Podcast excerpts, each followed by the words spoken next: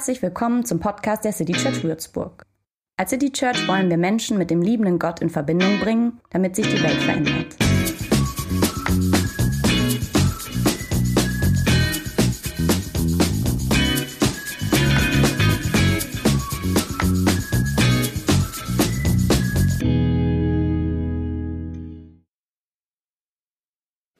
Unsere Reihe dreht sich darum, wer bzw. wie Gott ist.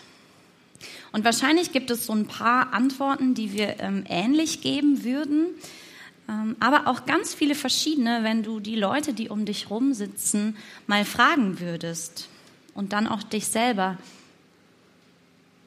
Wie ist denn der Gott, an den du glaubst? Oder vielleicht müsste deine Frage auch lauten, wie ist der Gott, an den du nicht glauben kannst oder nicht glauben willst? Wie stellst du ihn dir vor? Groß, klein, laut, leise, gleichbleibend, wandelbar, schwach, stark? Wie ist der Gott, an den du glaubst? Eine Art Antworten auf ähm, ja, diese Fragen zu finden, ist es, in eine sehr grundlegende ähm, Erzählung der Bibel zu schauen. Und das machen wir in unserer aktuellen Themenreihe ganz an den Anfang der Bibel, in ihr zweites Buch, das zweite Buch Mose. Ähm, Kapitel 14 ist heute dran. Ihr habt eben schon Auszüge daraus gehört. Es ist eine uralte Geschichte, Erzählung, die sehr zentral für Gottes Geschichte mit seinem Volk Israel ist. Und darin in der, darum in der Bibel auch immer und immer wieder erwähnt wird. Da wird immer wieder darauf zurückgegriffen. Ähm, und bis heute feiern die Juden das Passafest, ähm, an das auch unser Abendmahl angelehnt ist. Und da erzählen die alten Großeltern den Kindern, die nachfragen, diese Geschichten aus dieser Zeit. Und die von uns, unsere, die wird ganz besonders gerne und oft erzählt. Wer oder wie Gott ist. Dazu würde ich gerne heute anhand ähm, dieser Geschichte viele Antworten mit euch suchen und ähm, teilen. Und ich habe gemerkt, Christoph hat es eben schon gesagt, irgendwie passt sie total gut und irgendwie auch leider total gut. Und ich habe gemerkt, dass, ähm, es ist mir ähm, angesichts dem, was gerade unsere Welt irgendwie so zutiefst erschüttert, äh, nicht gelungen, ähm, keine Parallelen zu ziehen. Ähm, der Text gehört eigentlich in einen ganz anderen Kontext und in eine ganz andere Zeit und hat mit uns heute da an der Stelle, mit dem Konflikt, der da ist, gar nichts zu tun. Und doch ähm, gibt es irgendwie Parallelen, die daran erinnern. Ähm, der Text würde viel zum Theologisieren bieten, zum Auseinandersetzen und das mag ich eigentlich auch total gern und hätte Lust drauf. Ähm, aber wenn es jetzt auch noch um die Frage geht, wer und wie eigentlich Gott ist, dann habe ich irgendwie gedacht, ist heute angesichts unserer Weltgeschichte gerade ähm, vielleicht kein guter Zeitpunkt zum historisch kritischen Hinterfragen. Ähm, das fühlt sich irgendwie unpassend an. Eigentlich würde ich am liebsten 20 Minuten schweigen, das tue ich euch jetzt aber nicht an. Ähm, ich habe sogar überlegt, ob ich einen ganz anderen Text nehme und habe gemerkt, nee, das passt aber irgendwie auch nicht, weil er irgendwie passt er doch schon auch. Ähm, deswegen gebe ich euch und dem Text heute Morgen Raum. Ähm, Raum für das Thema, Raum zum Anklingen von dem, was bei euch ist. Ähm, mein Plan ist, ich erzähle euch diese Geschichte ein bisschen ausführlicher nochmal, Stück für Stück. Und ich halte zwischendrin immer wieder an.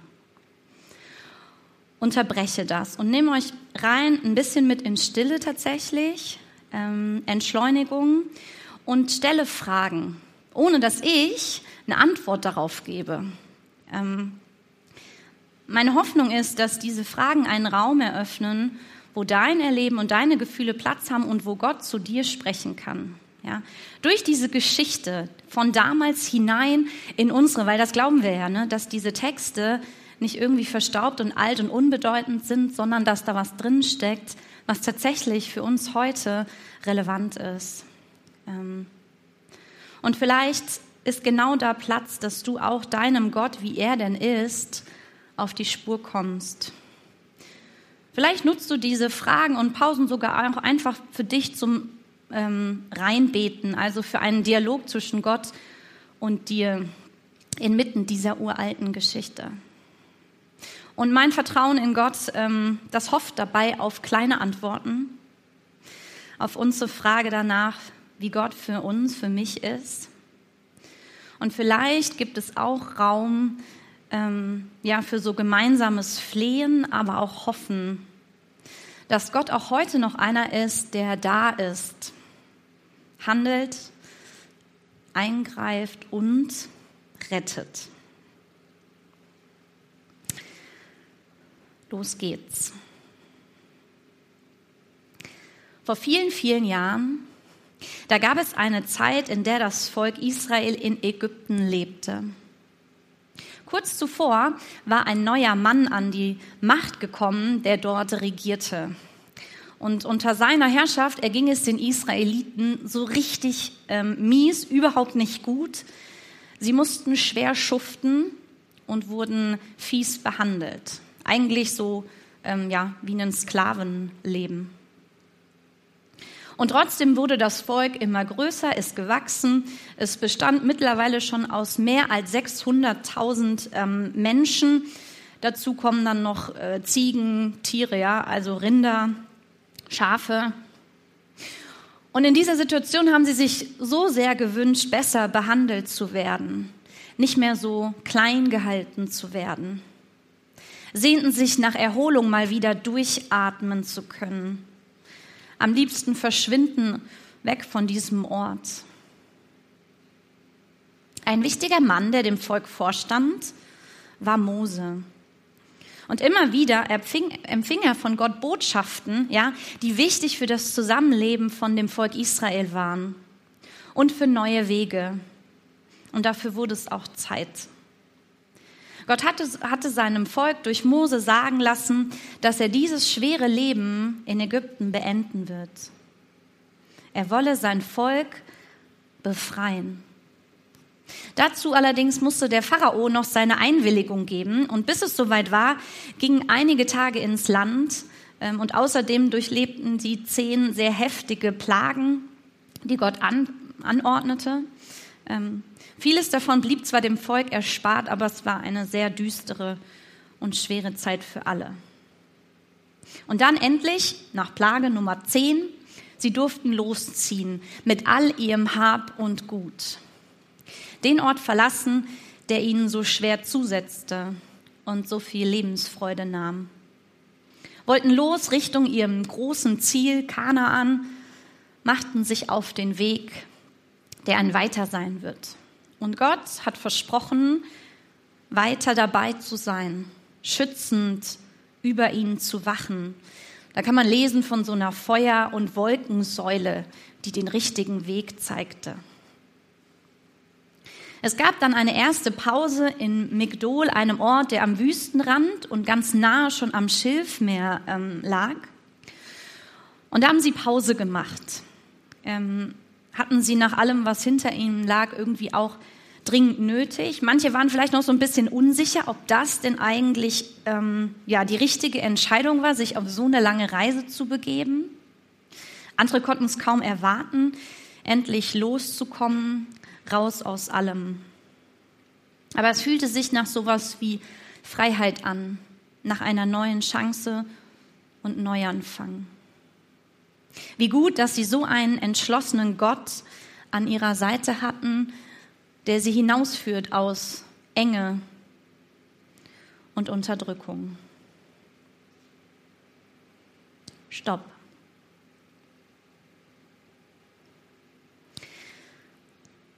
Wo fühlt sich dein Leben gerade vielleicht auch eng an?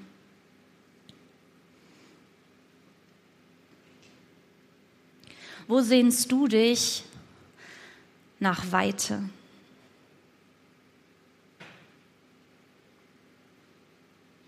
Das Volk Israel hatte wenig Raum und war viel von dem bestimmt, was die Ägypter von ihnen verlangten. Hast du gerade Raum zum Leben? Und Gott? Er erweist sich hier scheinbar als der, der Weite schenkt, nicht locker lässt, um sein Volk aus der Unterdrückung zu befreien. Dabei zeigt er ganz schön eindrucksvoll seine Macht, ja, schickt Plage um Plage und setzt seine Verheißung in die Tat um. Das Volk zieht aus Ägypten aus. Nicht schutzlos, sondern mit ihm an seiner Seite. Auch wieder sehr eindrucksvoll mit beiden Säulen als Wegweiser für Tag und Nacht könnte imponieren, dieser mächtige Gott. Könnte beruhigend sein, so einen Gott an deiner Seite zu haben. Ist dein Gott so? Imposant und mächtig? Hast du schon mal erlebt, dass Gottes Handeln nicht wirkungslos geblieben ist, sondern echt was verändert hat? Sein Handeln vielleicht sogar sowas wie große Freiheit bewirkt hat?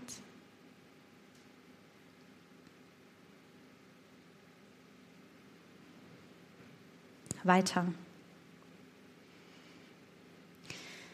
Der Pharao ließ das Volk ziehen. Als er aber mitbekam, dass die Israeliten nicht auf dem kürzesten Wege, sondern einen kleinen Umweg ins Nachbarland machten ähm, und da irgendwie so umzingelt von der Wüste und dem Schilf mehr Pause machten, da witterte der seine Chance. Voller Entschlossenheit und Zorn ärgerte er sich, dass er sie hat gehen lassen obwohl er sie für so viel Arbeit brauchte. Gott selbst unterstützte seinen Ärger und verstockte sein Herz, um später, um später seine eigene Macht durch ein Wunder zu zeigen. Also sammelte der Pharao seine Ägypter, ein ganzes Heer aus Reitern, Kämpfern und Wagen. Und so jagten sie der Route der Israeliten nach und drohten sie bald einzuholen. Als das die Israeliten mitbekamen, wuchs die Angst und sie fürchteten sich. Der gerade gewonnenen Freiheit drohte nun wieder das Ende. Sie schrien bei Gott und Mose um Hilfe. Warum hast du uns aus Ägypten herausgeführt, um nun hier in der Wüste zu sterben? Wozu hast du uns von dort weggeführt? Wir hätten genauso gut dort sterben können. Wir wären besser Sklaven in Ägypten, als dass wir hier in dieser Wüste umkommen. Aber Mose antwortete ihnen, Habt keine Angst. Wartet ab und seht zu, wie der Herr euch retten wird. Ihr werdet Zeugen sein, wie die Ägypter ihre größte Niederlage erleben. Der Herr wird für euch kämpfen, ihr selbst braucht gar nichts zu tun.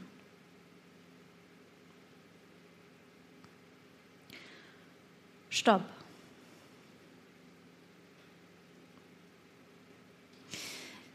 Immer noch scheint Gott seine Macht zeigen zu wollen, aber ein anderer auch voller Entschlossenheit. Und das Volk, das fürchtet sich jetzt vor denen, die es verfolgen, wird unsicher ob sie sich nicht lieber hätten arrangieren sollen. Sitzen in der Klemme und wenden sich jetzt mit ihren Fragen an Gott. Ist Gott einer, an den du dich wendest, wenn du Angst hast? Wenn es eng wird?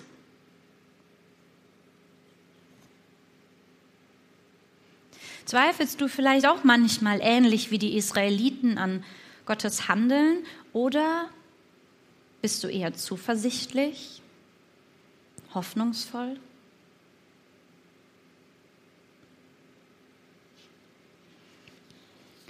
Mose hat fürs Volk Israel ziemlich klare Worte am Start. Sie sollen abwarten und Gott zuschauen, wie er alles zum Guten wenden wird. Wie geht es dir mit dem Abwarten auf Gottes Eingreifen? Findest du im Warten Trost bei Gott?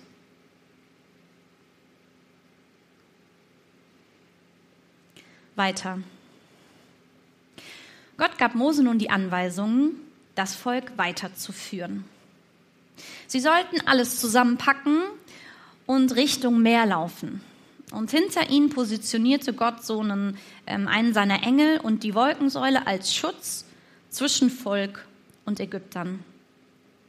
Und Mose, der sollte nun mit einem Stock das Meer teilen. Er hielt ihn in Richtung Meer und die Nacht über ließ Gott einen starken Ostwind wehen, der das Meer auf wundersame Weise auseinander bewegte, trieb und das Wasser sich teilte und ein links und rechts die Mauern entstanden und in der Mitte ein Weg mitten durch das Meer hindurch, wo die Israeliten trocken mitten hindurchgehen konnten. Die Ägypter wollten dranbleiben und versuchten auf demselben Weg zu folgen. Sie waren schon auf dem Weg zwischen den Wasserwänden. Da machte Gott ihre Wagen lahm. Sie kamen nicht mehr so gut vorwärts und merkten, hier stimmt was nicht. Hier ist kein Weiterkommen mehr. Gott hat sich gegen sie gestellt und ist auf der Seite der Israeliten. Sie wollten aufgeben und umdrehen. Doch genau dann zum Tagesanbruch sagte Gott zu Mose, er solle nochmal seinen Stock über das Meer halten. Und das tat Mose. Und das Wasser flutete zurück schloss den Weg, der da eben noch war. Und auf der einen Seite steht das Volk Israel und schaut zu, wie die Wassermassen drüben Richtung andere Meerseite die Ägypter erfasst. Die Israeliten staunten über dieses riesige Wunder und freuten sich für ihren guten Ausgang, diese unglaubliche Rettungstat Gottes. Stopp. Hier kommt jetzt beides zusammen. Nochmal der mächtige Gott, der Retter des Volkes Israel, so wie er es mehrfach versprochen hatte. Und gleichzeitig irgendwie auch einer, der dafür andere Leben in Kauf nimmt. Obwohl man denken könnte, hätte das überhaupt sein müssen. Ist ein Gott einer, der Rettung bringt? Etwas zum Guten wendet? In deinem persönlichen, ganz kleinen Leben? Aber auch im ganzen großen Weltgeschehen? Vielleicht wie hier durch ein Wunder? Bittest du Gott manchmal um Rettung?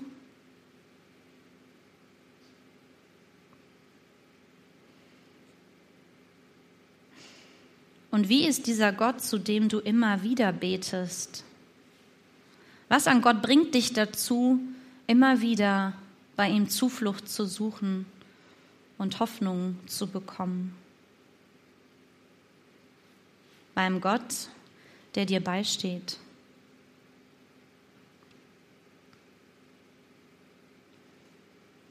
weiter. Gott hat schon ganz früh Rettungen gebracht. Auf, die, auf unsere Geschichte im Alten Testament, da folgen noch viele, viele mehr. Solche, in denen Gott sich nicht zurückzieht wie so eine stille Beobachterin, sondern eingreift. Im Alten und dann auch im Neuen Testament. Wenn wir heute zurückreisen würden in Jesu Zeit, dann wird er in den kommenden Tagen in Jerusalem ankommen, um das Passafest zu feiern. Er schickte seine Jünger in die Stadt, um es vorzubereiten. Sie setzten sich zu Tisch und feierten das Abendmahl. Und da sagte er zu seinen Jüngern, ich werde es erst wieder feiern, wenn das, worauf jedes Passamal hinweist, in der neuen Welt Gottes zur Erfüllung gekommen ist. Nämlich dann, wenn die Rettung aus der Enge, aus dem Schweren und der Unterdrückung nicht mehr nur punktuell ist,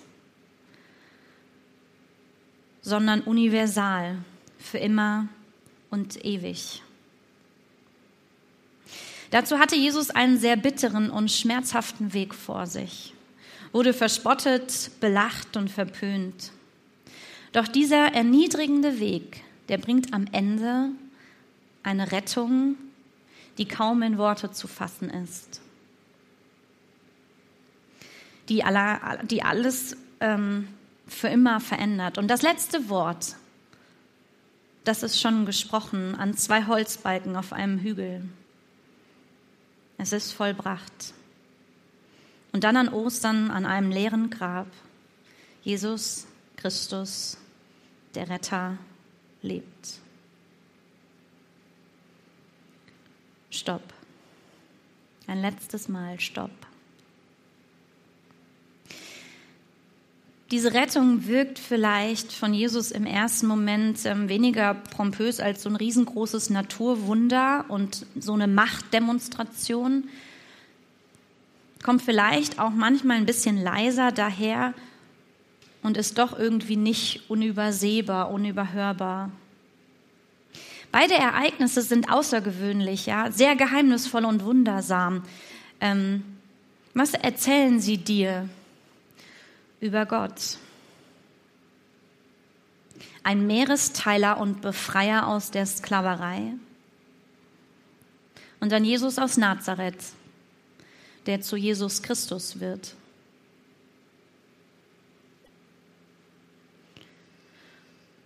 Für wen möchtest du heute einstehen?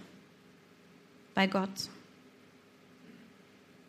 Für wen wünschst du dir dass diese Rettung erlebbar wird.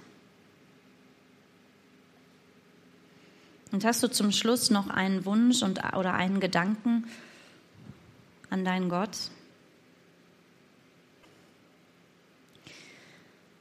Wir singen jetzt noch ein Lied zusammen und vielleicht kann dieses nächste Lied dir Worte schenken. Deine Hoffnung, wie klein oder groß die auch gerade sein mag, auszudrücken indem wir uns an unseren Retter Jesus Christus wenden. Amen.